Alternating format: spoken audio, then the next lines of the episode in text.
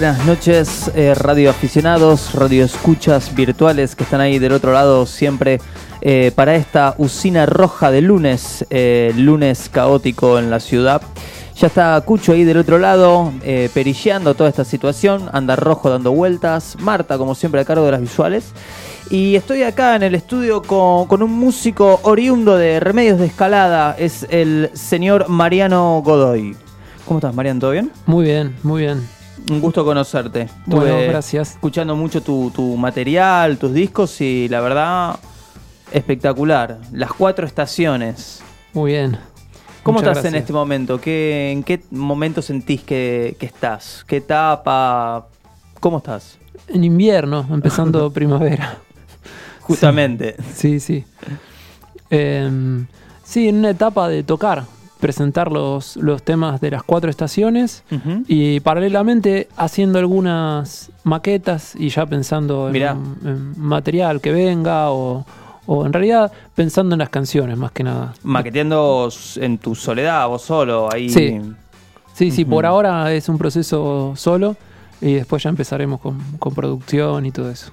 Bueno, está recién salido este último. Son EPs, en realidad. eh, es un disco, en realidad, conjunto de cuatro EPs. Sería. Sí, tal cual. Sí, es un disco que se termina de armar con los cuatro eh, EPs de las cuatro estaciones. Y se termina llamando las cuatro estaciones, pero se puede interpretar cada una por separado, ¿no? Eso también. Está justamente ahora la última que salió Primavera. Eh, y ahora ya podés pensar en un show que, que abarque todo este material, ¿no? Eh, como decías, digo, al haber que son cuatro o cinco canciones cada uno, ya podés, ahí está entrando Mariano justamente con el mate. Ahora sí. Ahora puede empezar la entrevista. Ahora estamos entrando a primavera, mirá. Contame, mm, vos sabés que también cuando escuchaba esta de primavera, otra vez, un- giro, un, un cambio con respecto a los anteriores, que cada uno es una historia en sí, un, un sonido en sí. Este es guitarra y voz.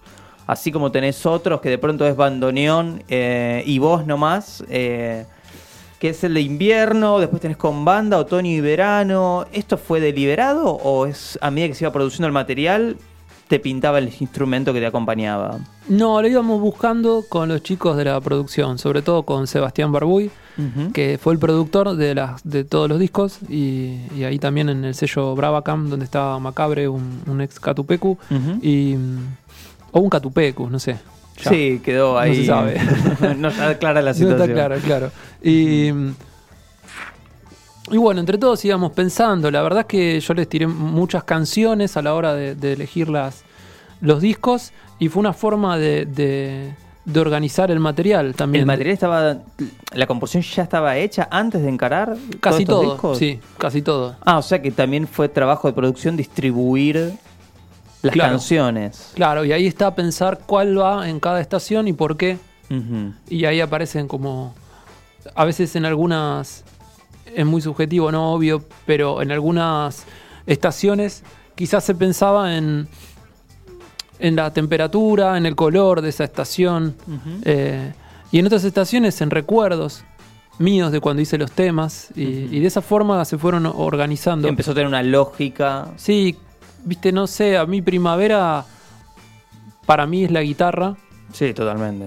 Pero. Por ahí, ojo, verano le pelearía. ¿eh? ¿Viste? Verano le pelearía por Sí. la playa y qué sé yo. Y si me pongo a pensar, hay muchos recuerdos que tengo más en el verano de llevarme la guitarra porque el bandoneón, yo me voy de Sí, vacaciones no es- a, a lugares donde Bueno, pero el bandoneón me da, me da otoño, me da invierno. ¿Viste? Claro. Me da melancolía. Sí, sí. Y mm, bueno, Guitarra para mí era primavera y tenía algunos recuerdos de, de- de canciones que compuse con la guitarra y salió que, que era una idea y, y, bueno, fue la forma de estructurar primavera y elegir las canciones que eran más guitarrísticas, fueron a parar a primavera y ahí quedó. En, otro- en otros casos tiene que ver con las letras, eso quiero decir, no con los instrumentos, y en otros casos tiene que ver con los arreglos. Y va cambiando, digamos, la, la forma en que fuimos decidiendo las estaciones. Eh, bueno, pero igual me sorprende eso, que el material ya estuviera previo, es decir, que fue parte de la decisión distribuir el material. Eso está... Sí, algunas canciones fueron saliendo, ¿no? Durante la etapa, duró un año y pico, digamos. Fue- ¿Dónde lo grabaron? saliendo. Y los grabamos... Sí eh, se grabó en tandas, eso sí. Sí, en diferentes lados, lo grabamos en un montón de lugares. Ah, fue como un... Sí, sí, Venite sí. acá, que agarramos el micrófono. Sí, sí. Estudios hogareños también, todo. También vale todo, vale todo. Hoy en día, qué sé yo, viste, si bien en una en un estudio eh, hogareño no está la calidad que podés a, a, qué sé yo, acceder en un estudio profesional, eh, estás bastante cerca. Entonces si la toma salió con, con onda y salió Sí. con una energía que Tiene espíritu. y tiene una onda bien. que después no la vas a conseguir en el estudio, ya no es que esa toma es malísima y no te sirve. Está tan Es cerca única. que se puede empezar a, a trabajar y al final quedan esas cosas. Y así quedaron muchas cosas. Em, bueno, recién me decías que estabas maqueteando eh, y me nombrás a Sebastián. Sí. Sebastián, eh, ¿qué, qué es tu compañero? ¿Cómo, cómo tra- trabajan juntos los temas? Sí, se da una, una situación particular con Seba porque nos conocimos tocando y, y a partir de ahí empezó esta relación de, de producción, pero aparte él toca conmigo. Entonces, Claro. eh, es Sí, te mi acompaña- productor, pero claro, también arregla casi un montón de canciones, casi todas las canciones, y además eh, es el productor del disco. Ah, o sea que coprodujo el, todo este material. Sí, de una. Claro, es un mega compañero. Sí, claro, claro. Claro. Sí, Escúchame, ¿y este año estuviste en Europa? sí este ¿Estuviste de año gira? estuve de gira en Europa, sí. Que estuviste en España, Francia y Alemania. Sí. ¿Cómo- ¿De cuándo a cuándo fue eso? Esto fue de junio a julio. Em, queríamos presentar Primavera ya, Sí, te fuiste con la viola. claro, y con el bandoneón también, las dos cosas, digamos. Pero porque ya que, que fuimos, presentamos Sí. Primavera y tocamos las estaciones que ya teníamos de antes, ¿no? Verano y, y otoño. Y bueno, nada, una gira por Europa, mi primer gira por Europa. Te mandaste solo. Sí, o sea, um, suelo tocar eh, con el formato de solo set. O eso es algo normal, digamos. Acá también en- en Buenos Aires lo hago. Y Cuando tocas solo, ¿te acompañas con algún tipo de máquina de ritmo o nada, voz y el instrumento? Depende de la fecha. Al principio me manejaba con unas computadoras que las controlaba desde, la, desde el bandoneón. Mirá, y qué sofisticado. Sí, una, una cosa bastante loca. con wifi. Sí, sí, sí, tenía como un, tiene un conector Bluetooth que permite cambiar ciertos efectos que tengo en la computadora, disparar cosas, lupear y esas, esas Wow. cuestiones. Y, y después a Europa fui con un set que era más acústico, no tenía nada, o sea, no tenía ca- cables casi, digamos. Solamente eran los micrófonos que me ponían en cada Sí, sí, concierto. en- ¿Y qué, qué- por lo general qué lugar, tipo de lugares fueron? Y algunas eran festivales y otros eran... eh, ¿Un bar, un teatro? Sí, algunos eran teatros y otros eran lugares. eh, bares creo que no, no llegué a tocar. Qué Así como la situación de bar, bar, ¿viste? Sí. Porque mm, no se dio. Lo estoy pensando, fueron un montón de fechas. Eh, pero no, creo que no. Eh, aparecieron cosas como la Casa Argentina de París, cosas muy culturales que Mirá. se daban por. Como de intercambio por el bandoneón. Claro, aparecía el bandoneón como un representante de la música argentina o del sonido de la música argentina y ahí hubo todo un, un perfil o un circuito de fechas más eh, culturales, si se quiere, y después otras eh, muy playeras. ¿Qué onda? Contame alguna. Y una, una ¿Cuál es la anécdota que te rescatas de ese viaje? No, increíble, es una fecha muy interesante en, en Berlín, en una casa que en realidad no era una casa. Me dijeron esto es como una casa tomada de artistas y cuando fuimos era un edificio. entero tomado. Se tomaron un edificio, Claro, no era una no era tremendo. y Cada piso tenía una Y especie había, de... había argentinos dando vuelta, pues. Se- siempre, sí. Y había un piso que estaban todos artistas plásticos, otro piso, eh, un estudio de grabación, otro piso no sé qué, y en la cúpula de arriba de todo se hacían fechas. Y ahí era la fecha. Espectacular. Y yo fui como pensando, bueno, Berlín, me iba a una fecha. Claro. El, el tipo que organizó me dijo, vamos a ir a, a visitar al embajador y después vamos a la fecha. Y la imaginación ¿no? Del el embajador era, imaginario, sí, claro, claro. era otra cosa. Todo Y- muy rígido, muy gris. y- Sí, quedaba en las afueras. Pero muy- por lo general le pasa eso a, todos los que van a visitar Berlín, que estamos todos con un imaginario del alemán no sé qué. Estructurado. Y cuando vas, Sí. dicen que es un Palermo gigante, una Sí, cosa sí. así. Sí, sí, bueno, este lugar que fuimos era en las afueras, me hizo acordar un poco ahí a Remedios de Escalada, esas cosas. Mirá. Se parece un poco a Banfield para mí, Alemania. Yo le encontraba parecido, no sé por qué le, soy, le encuentro parecidos a las cosas, así que le encontraba. Un método de identificación. Sí, se parecía a Banfield para mí, Alemania. Escúchame, ¿y puede ser que, que registraron el viaje? ¿Lo grabaron? Sí, en realidad ¿Estuviste haciendo así como un audiovisual? hay un productor de cine allá que quería hacer una película y mm, acerca del bandoneón y de la gira. Ajá. Una mezcla de las dos cosas. Y bueno, y ya veníamos proyectando esta idea y cuando se enteró que iba para allá, me insistió que, que lo hagamos en los ratos libres de las fechas, que era una locura porque había muy pocos ratos libres y porque Sí. uno... No, además que te estás trasladando Sí, de pronto. Sí, y uno quiere ir al museo, todas Sí. esas cosas que quiere Ya que estoy ¿no? acá. claro. Entonces eh, hicimos la hicimos la película igual, o sea, no- cedimos en eso, una parte de la película, porque otra se va a filmar acá en, en Argentina. Y esa película es interesante porque de alguna forma toma el bandoneón como un instrumento que nos representa sonoramente a los argentinos, pero de un punto de vista que yo eh, insisto, y es que tiene que ver con el sonido y con lo que el instrumento propone sonoramente y lo que evoca poéticamente, más que con el tango. De hecho, el tango existe antes del bandoneón. Y el tango cuando llega el bandoneón a la Argentina lo, lo escucha y, y lo adopta, digamos, como parte de su sonido para expresarse. Hoy en día el tango, No sabía que era previo. ¿no? Eh, claro, sí, se usaba flauta antes. Eh, hoy ¿Flauta? En día, sí, hoy en día hay otras músicas y, y otras músicas empiezan a escuchar el bandoneón y usar el bandoneón y yo siento que igual eh, hay algo, alguna relación entre los argentinos y el bandoneón sonora que, que nos emociona desde algún lugar o nos, no- nos Sí, identifica en algún sí punto. o sí nos evoca justamente a la- al imaginario del tango.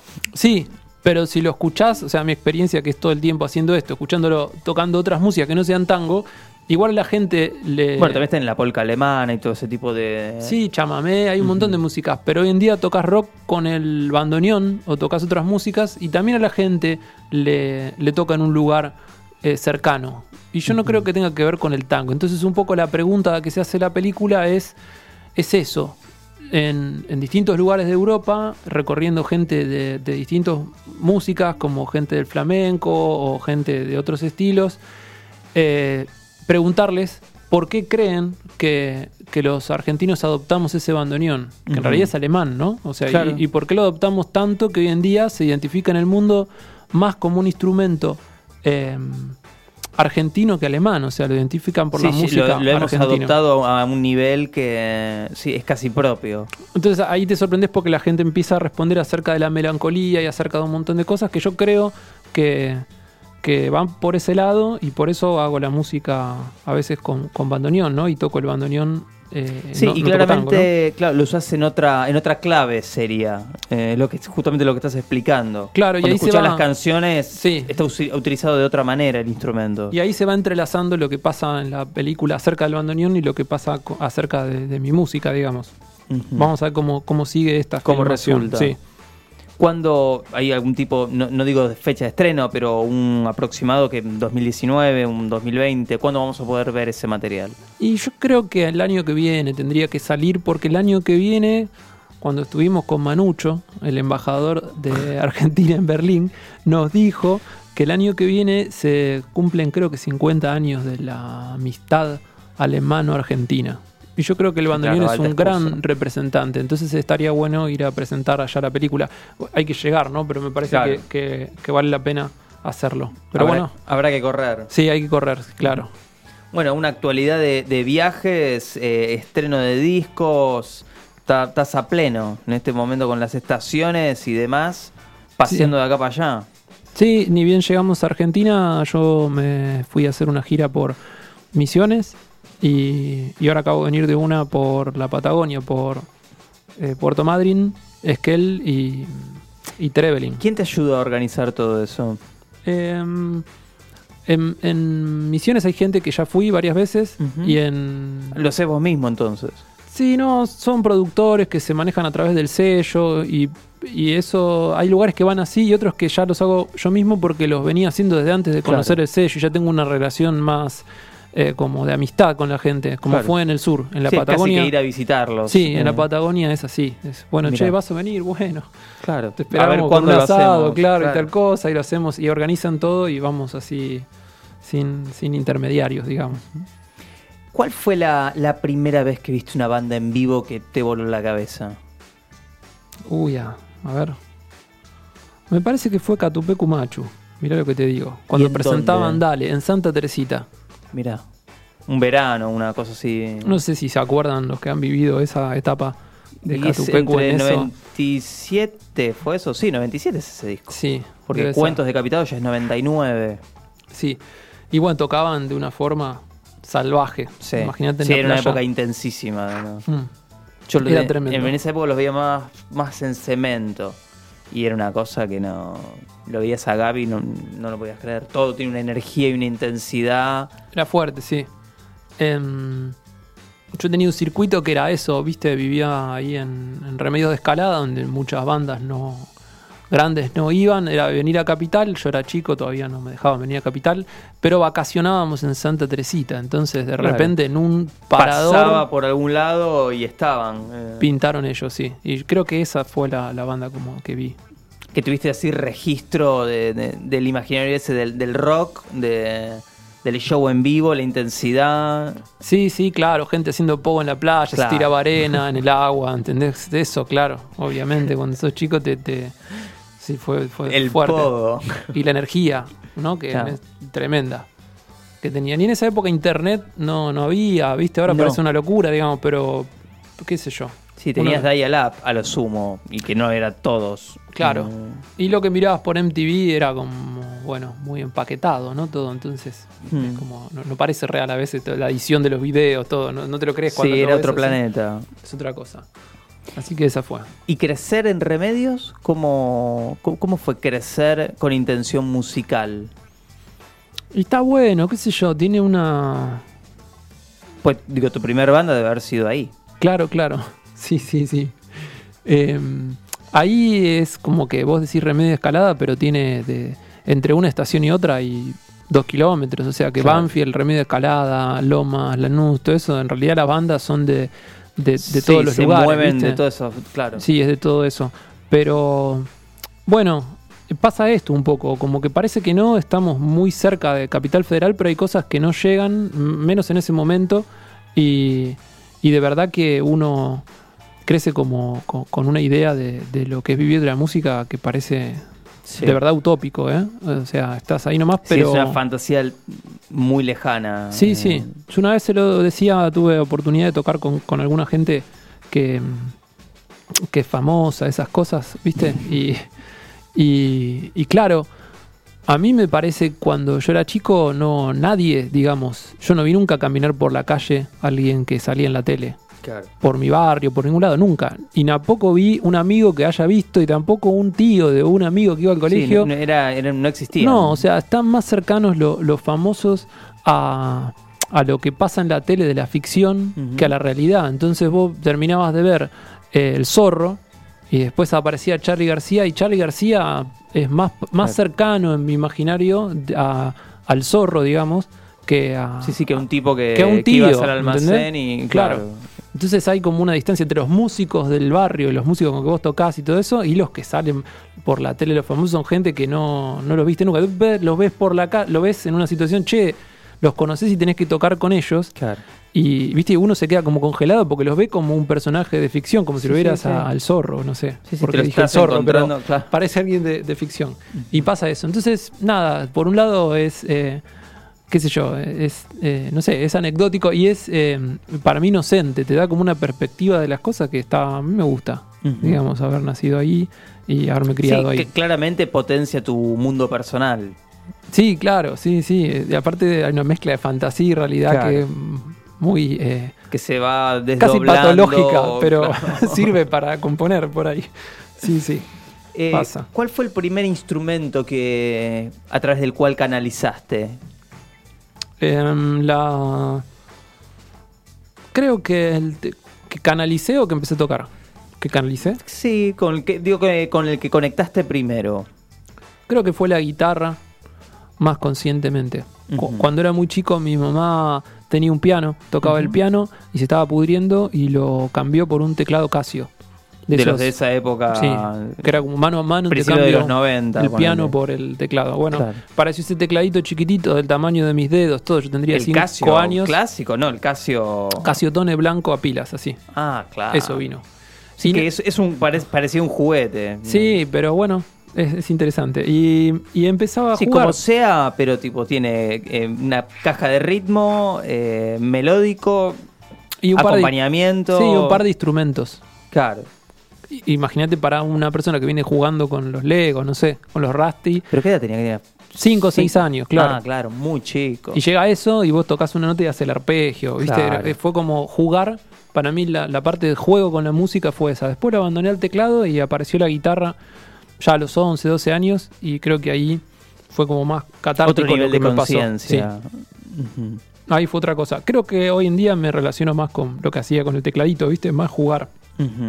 Pero el instrumento posta que estudié y que pasé horas tocando y que, que- que sentía que de verdad fue como una cosa relacionada con las emociones, no con el juego, era, era la guitarra. Ahora, ¿había música entonces en tu casa? Digo, ¿tu mamá entonces daba clases de piano? Era... No, no, mi mamá este, eh, estudió piano, fue, se recibió de profesora de piano, pero en un plan de aquella época que también debe ser algo de la zona sur o de todos lados quizás, pero ahí donde, que el medio las mandaban a estudiar. Sí, había como... No, no sé por qué era...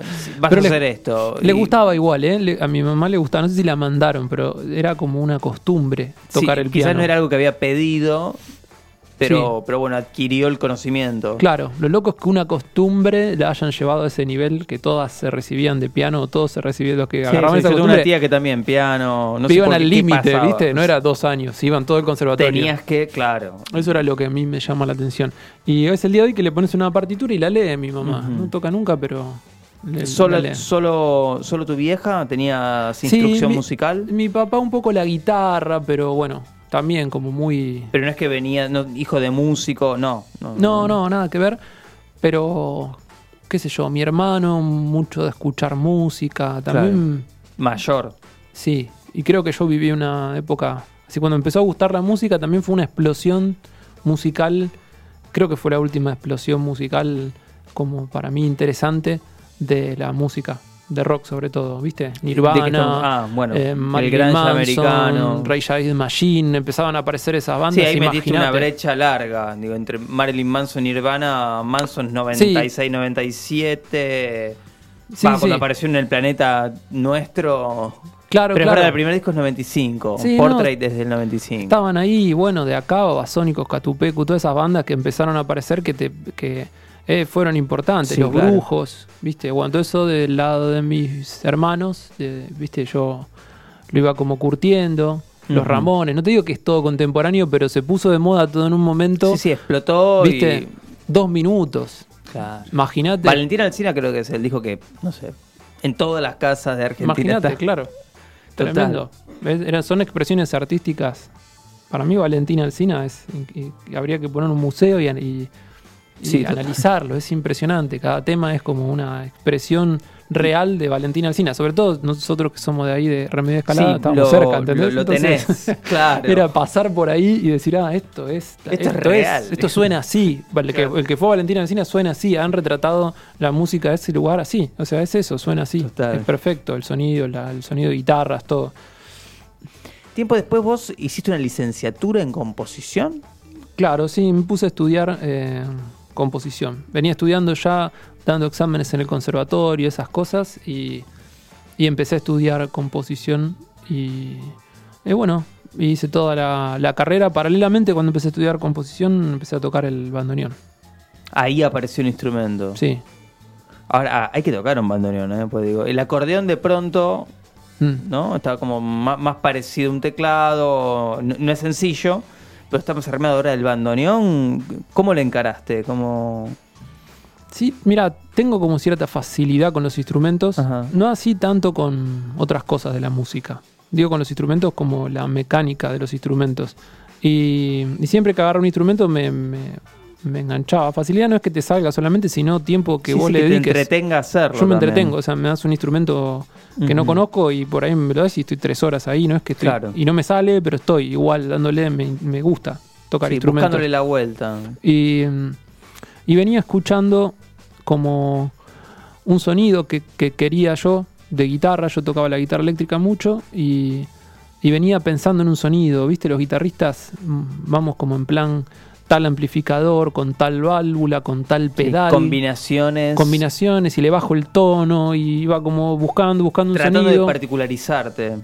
lo tenía en la cabeza y no llegaba. Y una vez cuando escuché el, el bandoneón me di cuenta que era ese el sonido que yo estaba buscando. La cosa ronca. eh, Sí, más que nada la parte de la mano derecha que tiene como un sonido que te pones a pensar y tiene como un sonido entre Joe Pass de la guitarra y, y en una época de Santana, Joe Satriani. Tiene un sonido medioso con un pico eh, que, que tímbricamente a mí me, me venía como... Era lo que estabas buscando. Sí, era lo que estaba buscando. Entonces me la gente que me que tocaba conmigo me decía, no te metas con otro instrumento, qué sé yo, ya estás en este. Claro, ya está montada la estudiabas". viola, ¿qué onda? Claro, Claro. y todo, y ya venía tocando la guitarra hace un montón.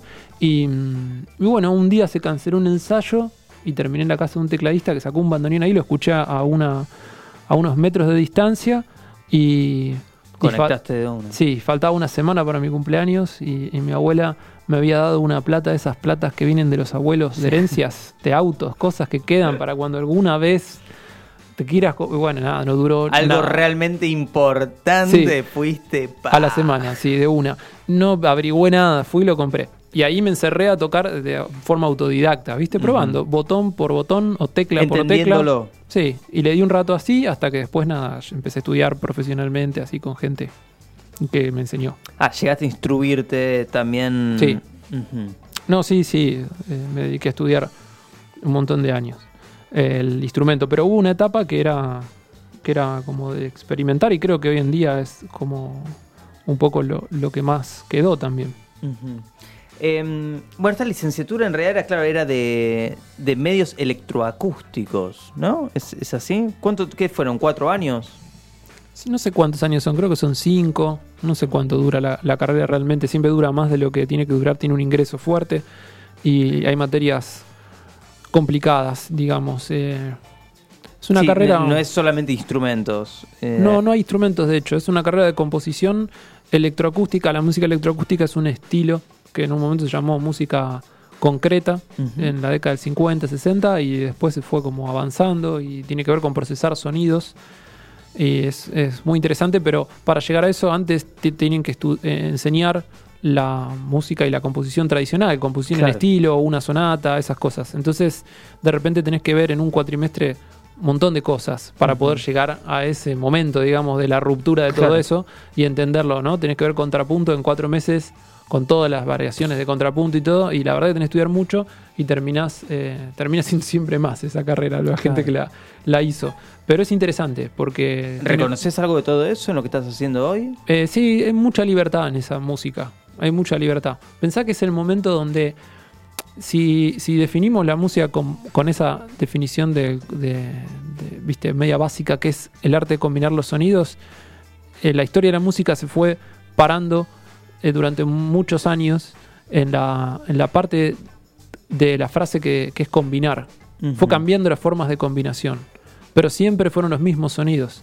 Sí, la relación tímbrica de las cosas es la que se siguió sosteniendo. Quizá lo que fue variando es eh, La forma la de combinar. herramienta o... Sí. De hecho, si te pones a, a ver la música contemporánea de 1900, Ujú.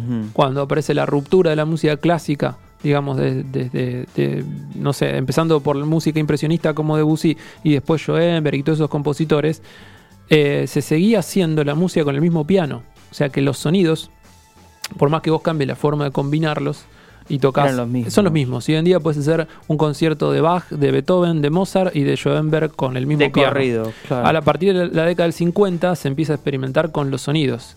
No importa cómo lo combines, pero si la música es el arte de combinar los sonidos, vamos a explorar y a crear nuevos sonidos. Entonces los tipos empiezan a cortar cinta, a pegarla, a ponerla al sol y a hacer Sí, sí, sus propios experimentación plena, digamos. De eso se trata como la, la carrera que hice. Obviamente que para llegar a eso tenés que recorrer todo lo anterior, pero cuando llegas a ese momento es un momento de libertad, Libertad. total porque podés Sí, hacer ya curtiste toda, entonces la verdad que... y está interesante. Y yo creo que esa libertad un poco la, la aplico eh, en, en algunas cosas, en algunos giros y en algunas cosas que aparecen en, en la música de las cuatro estaciones, sobre todo. Contame un poco, un poco de antiescéptico. Ajá. Sí. fue- ¿Cuánto duró? ¿10 años más o menos? Sí, sí, un poco menos. Fue cambiando de formación y mm, fue como mi, mi primer proyecto musical, Profesional. sí, profesional. Y, mm, y bueno, nada, eh, era una banda que empezó siendo un power trio cuando yo tocaba la guitarra. Y después, eh, cuando empecé a tocar el bandoneón, se empezó a poner un power trio también. medio raros, digamos, porque la batería y el bajo seguían estando en ese plan, Claro, y vos estabas de pronto en otra... en pero de repente plan. aparecía el bandoneón. Y de repente se sumó un guitarrista, cambiamos de bajista, fuimos avanzando a una cosa más folclórica y ya en el último disco retomamos como una perspectiva rockera, siempre tratando de, de, de encontrar como una fusión entre la batería sobre todo y el sonido más rockero que, que implica, digamos, eso que había quedado el Power Trio, el baterista fue siempre el mismo, que tenía esa, ese toque medio hendrixiano eh, con el bandoneón. Y entonces pasaba que estaban las canciones y Un poco la paralelamente química era esa, entonces la mecánica Mm. era esa y lo otro... pasaban las canciones, pero paralelamente había una búsqueda eh, tímbrica de eso, digamos. ¿Cómo fue que llegó a su final? No, que- no, la verdad que no sé, fue como una cuestión. ¿Eso que fue 2015 más o menos? Fue... Sí, nosotros participamos de una Bienal de Arte Joven del gobierno de la ciudad. Sí. Ah, el que ganaron en 2013 eso. Grabamos un disco de la hora de los sueños y, a- y ahí creo que en el mismo, después de grabar el disco, En ya, el proceso ese ya había algo que no estaba. Sí, ya nos separamos, sí. Yo creo que tiene que ver con una cuestión de, de amistad, viste, como de ruptura, éramos de- amigos del colegio y como que se empezó a, a- A ir a otro plano. se empezó a romper ese vínculo y quizás lo que nos unía, no, no sé si tenía tanto que ver con la música, sino con ese vínculo de amistad, que pasa un montón en las bandas, ¿no? Entonces cuando se te empieza a romper el vínculo de amistad y después... Porque estás laburando y te puteas por laburo. Sí. Después te como decís, che, pero si yo tengo ganas de tomar una birra con vos y nada más. O Sí, sea, como- o quizás hay veces, mira, yo creo que hay veces que vos tenés a amigos que, que están como en una órbita. Entonces hay momentos que coincidís y hay momentos que no te ves por cinco años y después te volvés a ver y está todo está bien. todo igual. Pero de repente estás en diferentes etapas de la vida. Ahora, si esa persona la tenés que ver sí o sí por laburo y venías como... eh, Sí, viéndote raro. obligado ¿Viste? a Claro. tratar cuando claramente los polos no están opuestos. Tal cual. Y yo creo que hay veces que, se- que en algunos grupos o en algunas situaciones se co- coincide ese inicio de la amistad con un inicio de gustos musicales. Y hay veces que nada más te, te- te junta con tus amigos eh, la amistad. Y por ahí no coincidís con la música. Entonces cuando la amistad se empieza como a, no te voy a decir romper, pero se empieza a debilitar un poco y ya no te coincide tampoco la música, decís, bueno, Sí, ¿para ¿qué estamos haciendo? ¿no? Sin embargo, yo rescato que cuando te une la amistad y por ahí la música no tanto, eh, está buenísimo lo que pasa, Sigue porque son músicas positivo, distintas. claro. Entonces eh, empiezas a vos con esa persona que escucha una música que vos ni escuchás y tiene una cabeza que vos musical Sí, quizás no coincidís.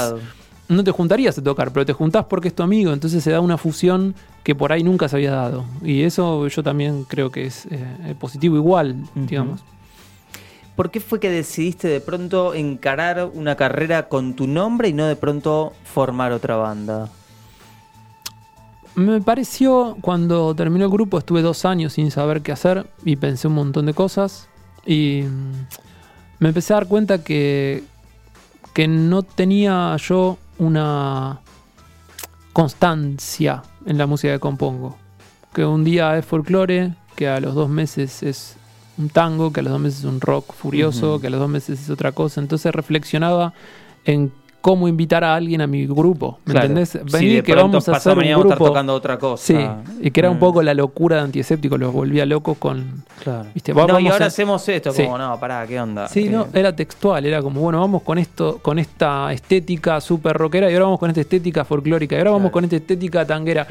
Yo no lo hago a propósito, me van como surgiendo así las etapas y empecé a observar algunas, eh, como otros artistas y me fui dando cuenta que la- los artistas tienen esa característica son solistas. Sí, tienen que andar por la suya. Sí, y, y me encanta la situación de banda, ¿viste? Pero también me di cuenta que dije, bueno, es, es difícil. Entonces veo tipos como Juanse y digo, claro, mira este tipo, le gusta esto, hace esto y está buenísimo. O sea, lo hace Y el que se sube al colectivo Es tremendo. sabe a qué se está subiendo. constancia total, lo cual le da, como tantos años de tocar el mismo estilo, un perfeccionamiento al- alucinante. Y, ¿viste? A mí Ujú. eso es. Fíjate, las cuatro estaciones del último disco ya es con guitarra. Sí. ¿Entendés? Sí, lo que te decía, ninguno de los cuatro. digo, el- lo que lo atraviesa a todos es de pronto el timbre de tu voz, la forma de la composición. Pero, pero sí, a nivel instrumental ¿Viste? Bueno, eso. va mutando. Yo creo que en un solista lo tenemos medio permitido. Como vos escuchás, cual- te ponete a pensar, ¿no? Discos de, de artistas solistas que te gustan y es como que le permitís ese cambio. Sí. En una banda uno pretende que esté el sonido de la banda. Hmm. Y, y las bandas tienen su sonido y se mantienen el tiempo. Entonces, un poco esa fue la, la reflexión y se fue dando así también, ¿no? Como que en un momento necesitaba salir a tocar y en esa etapa de transición salí solo, me fui dando cuenta que en un show metía cosas que no tenían nada que ver en mi imaginario y que en realidad la Y gente las funcionaba. claro. Y dije, bueno, voy a seguir y, y acá, Y acá estamos. estoy. Sí. ¿Cómo al comienzo decías que estabas maqueteando? ¿Cuál es tu mecánica creativa? Mm, tengo como varias facetas, ¿no? La de esta faceta que, que estamos presentando hoy, que es la faceta cantautor, digamos. Eh, trato de que, que se genere desde un lugar que tenga que ver con lo espontáneo y por ahí con lo visceral, ¿no? Entonces, Lo que espero... te está pasando inmediatamente. Sí, espero que pase y, y aparece una idea. Y, a- y aparece esa idea, la grabo así con el celular o la escribo en una partitura y queda esa idea que, que apareció como sin, sin, sin que yo quiera, ¿no? Y después hay otro día que trabajo esas ideas. Y, y ahí sí digo, que te bueno, autoproducís. sí, tal día, de tal hora, tal hora, voy a escuchar lo que, lo que Mirá. tengo. Y ahí agarro y me pongo a jugar. Y hay veces que se vuelve a generar como esa, como esa mística. Y hay veces que no. Y cuando no se genera esa mística lo dejo. Trato de no, en definitiva, no encarar las canciones de esta propuesta desde el punto intelectual mío, ¿no? Claro. Tantos años que estudié, sería fácil como agarrar cualquier idea y decir, sí. Ta, ta, ta, y funciona. bueno, trato de evitar eso, como que, que si no conecto con una con una emoción que tiene esas pequeñas ideas y que me permite terminarlo así, eh, las dejo para otro momento. Ah, sos, trabajo. sos de soltar así. Viste que a veces uno se, se empecina en. Es un tema más. Y dices, che, espera, si no está funcionando, no está funcionando, hay que soltar. Seguro, sí, en realidad aparecen algunos que uno le tiene como muchas ganas, ¿viste? Claro. Este hay algunos que Que vuelve. todo el tiempo los- lo intento, y- lo intento, y si no sí. es, no es, pero trato de, de no hacerlo con la cabeza, digamos. Em, ¿qué no, ¿Con qué artistas de renombre has tocado? Em, Ponele, hoy vi dando vueltas una foto con, con Moyo. Sí. ¿Dónde fue eso? ¿Cómo fue? Eh, fue en la metro. Una vez que, que, bueno, fui a tocar con un guitarrista y estábamos ahí y, y- y le estábamos, le estábamos, estábamos tocando de repente eh, para Moyo. Le estaban haciendo un homenaje a Moyo y estábamos tocando. Y bueno, y él se copó, agarró la guitarra y tocamos todos Mirá. juntos, digamos. Fue una cosa media casual. Sea, hablando de esto, del impacto que generan, de pronto también tener que estar tocando. Bueno, pero una vez que entras en ritmo, ya, ya está. Ahí es donde mejor hablas vos. Sí, Eh, por suerte están los instrumentos, si no, Claro. no puedo hablar, claro, no, no le puedo decir ni gracias. no, yo no Contame, soy, Moyo. soy un inútil, no, en eso no me puedo ni, ni mover en ese tipo de situaciones.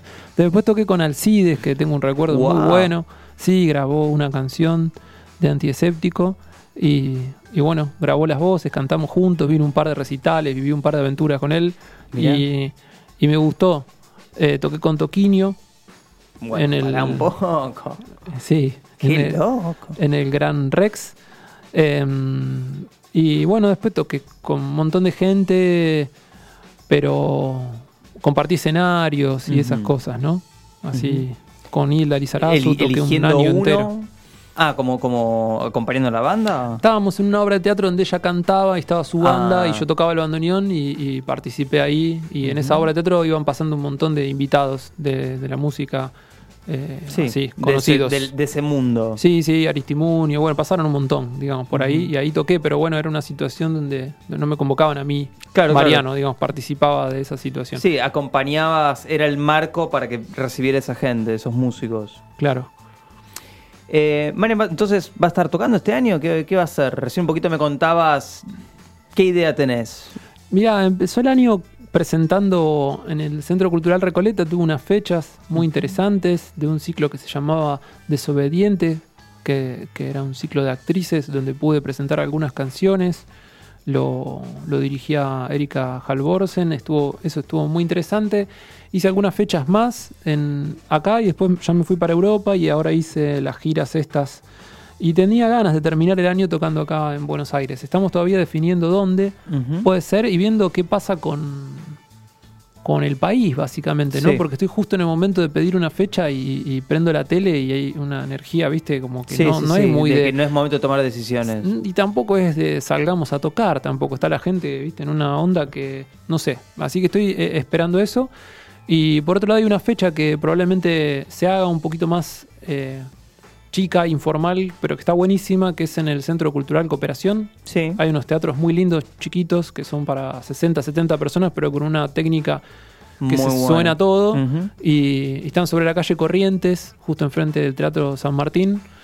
Y hay una fecha el último miércoles de septiembre, eh, ahí reservada, para Mirá. que, para que hagamos algo. No sabemos si vamos a hacer Claro. solo invierno, solo primavera, las cuatro estaciones, eh, una fecha especial con, con músicos invitados. Estamos viendo qué definir, pero Claro. esa es la fecha que, Bueno, hay que, que se aproxima. hay que sentarse a pensar, estamos medio... Estamos jugados, claro, sí, sí, sí. Pero bueno, así bueno, es. y por suerte ahora también vamos a tener un, un mini show.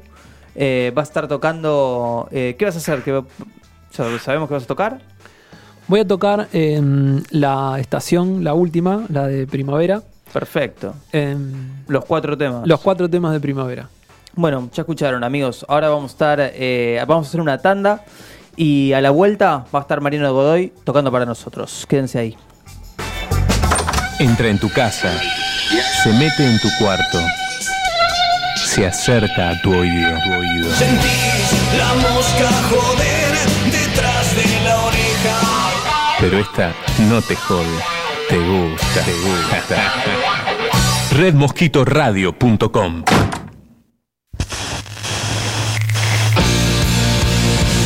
Vitrola Roja Records, tienda online especializada en vinilos, CDs y box sets importados. Conseguilos en vitrolarrojarecords.com.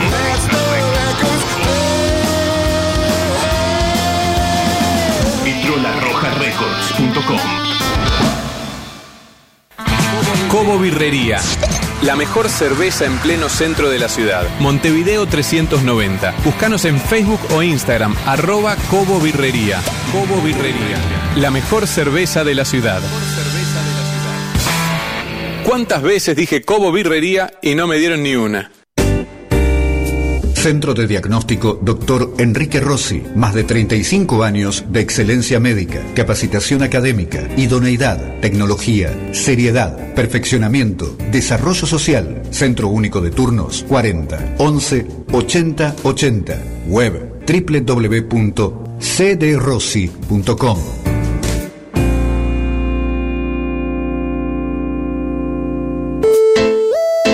Seguros, Pagnani Martela Asesores de Seguros, Seguros Generales. Te cuidamos estés donde estés. Asesoramiento integral. Consultas vía mail de pagnani arroba dmpas.com.ar.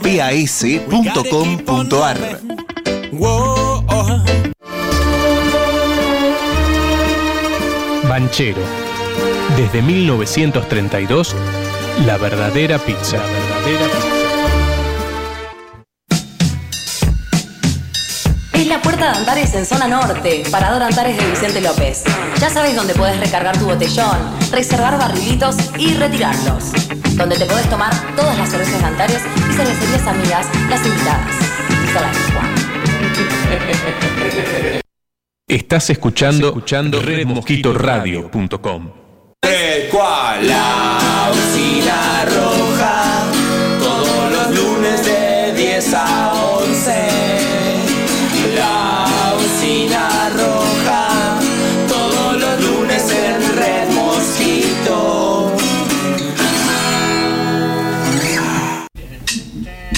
Hemos llegado al final de esta emisión, amigos y amigas.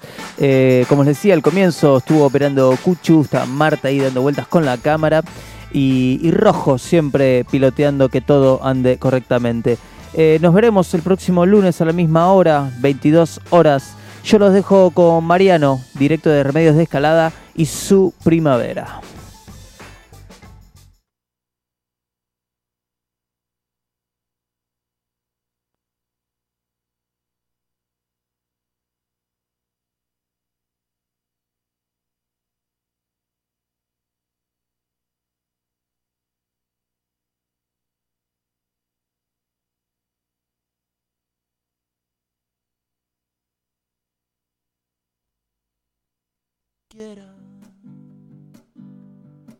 Tengo un punto de vista a favor. Si pudiera yo hacer un tema, le escribiría siempre al amor. No tengas vergüenza de escucharme estos versos no los escribo yo. No son míos ni siquiera. Tengo un punto de vista a favor. Si pudiera yo hacer un tema, le escribiría siempre al amor sombra de un león que tuvo un soplo en el corazón, ni a un solo ojo con tic o una vibración. Yo nunca haría un tema a un árbol de limón.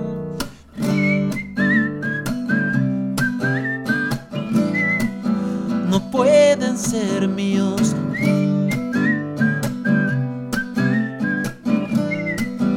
con estos sonidos.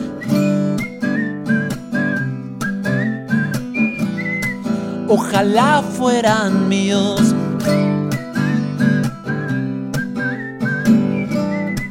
Pero no los escribo yo. Una vez un tipo me paró con un arma y me dijo, dame todo lo que tengas, mi vida estaba en juego. Pero a mí nunca se me ocurrió darle las canciones, eso demuestra que no son mías, ni siquiera. Tengo un punto de vista a favor si pudiera yo hacer un tema, le escribiría siempre al amor.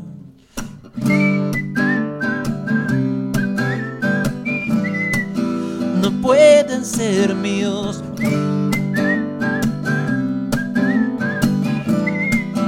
Con estos silbidos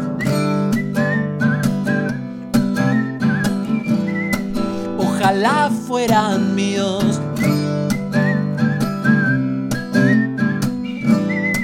Pero no los escribo yo.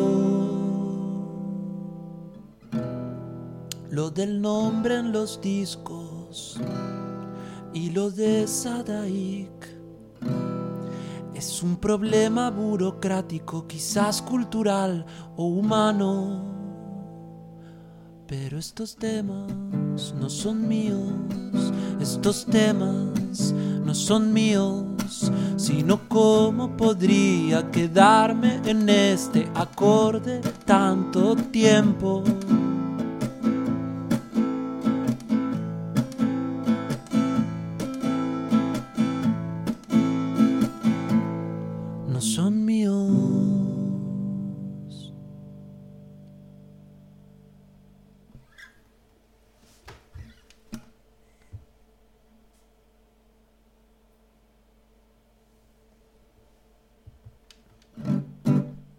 ¿Ya vamos con la próxima?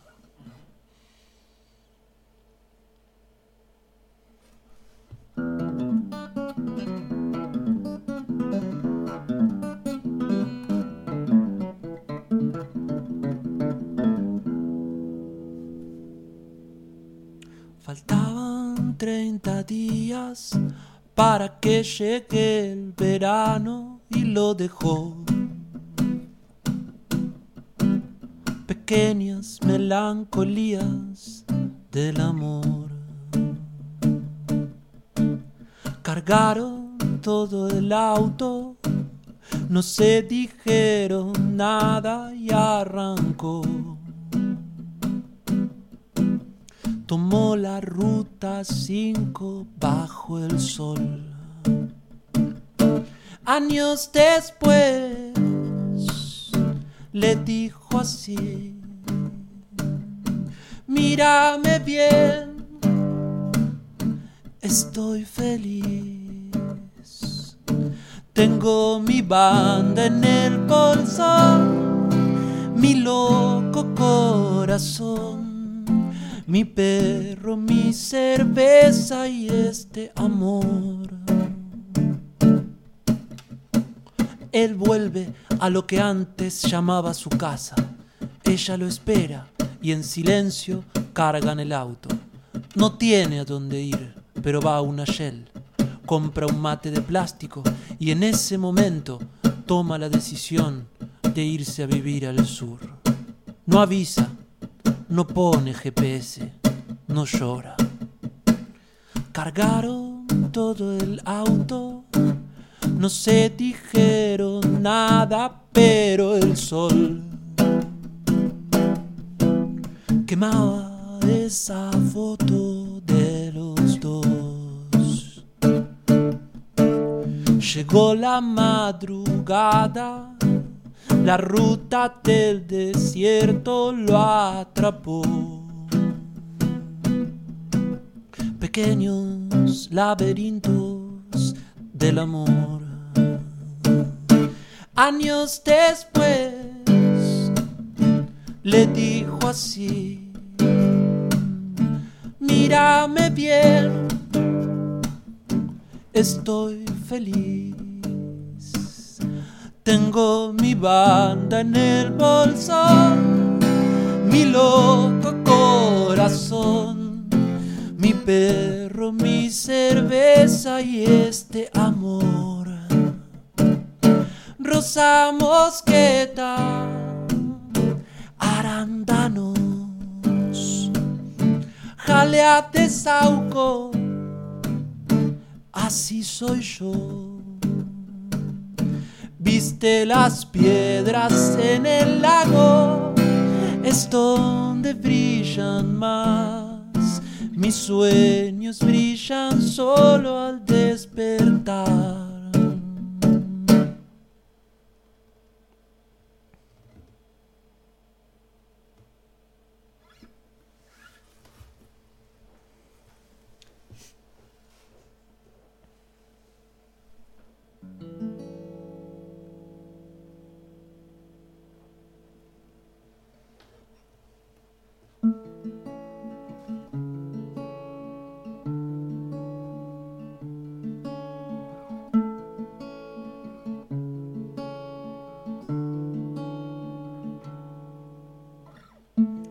Mapas del cielo el sol siempre es amarillo. Y la sombra o las nubes no pueden velar tanto brillo. Y los árboles nunca podrán ocultar el camino de la luz hacia el bosque profundo de nuestro destino. Esa sombra tan verde será con un árbol lejano. No se puede escapar, no se puede alcanzar con solo volar. Siete mares, he surcado siete mares, color azul. Yo soy nave, voy navegando y mi vela eres tú. Bajo el agua veo peces de colores, van donde quieren, no los mandas tú. Por el cielo va cruzando por el cielo, color azul, un avión que vuela alto diez mil metros de altitud. Desde tierra lo saludan con la mano, se va alejando, no sé dónde va, no sé dónde va.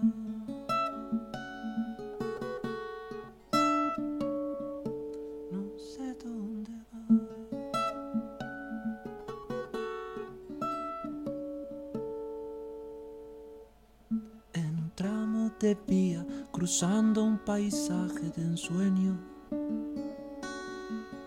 por un tren que me lleva de nuevo a ser muy pequeño.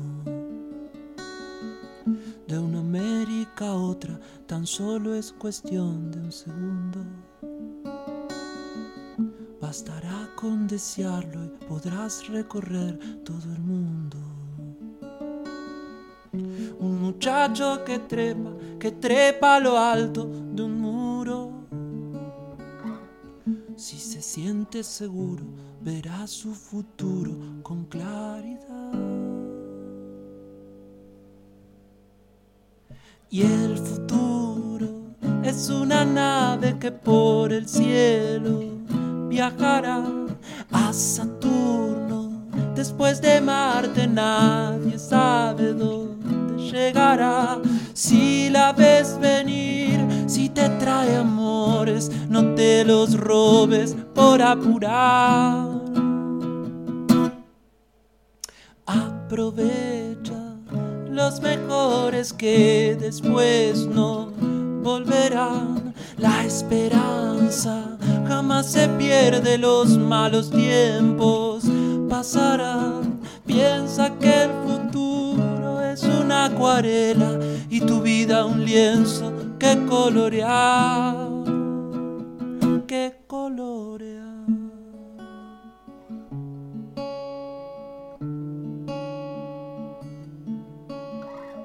En los mapas del cielo el sol siempre es amarillo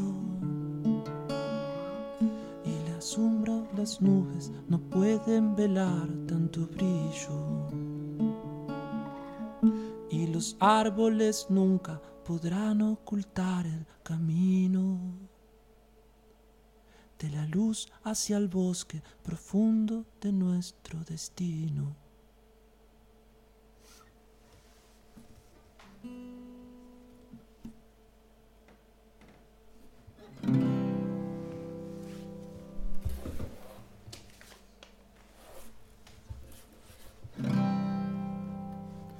En el río, en el cielo o en el viento, en los sueños, en el mundo o en la piel, en el fuego de hoy, en el cuerpo de ayer. Pasaste tu vida conmigo.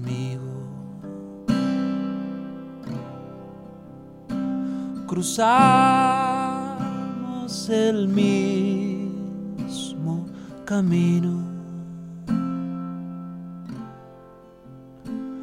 Y te vi y me viste y la mano nos dimos y con todo lo que hicimos no nos pudieron parar.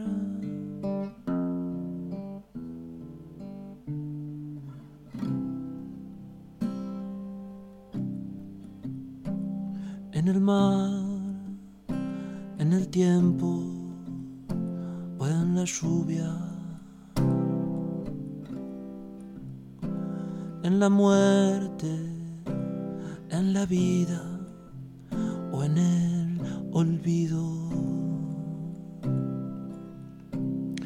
las piedras que no, en los besos que sí. Pasaste tu vida conmigo. Cruzamos el mismo camino. Te vi y me viste y la mano nos dimos y con todo lo que hicimos no nos pudieron parar.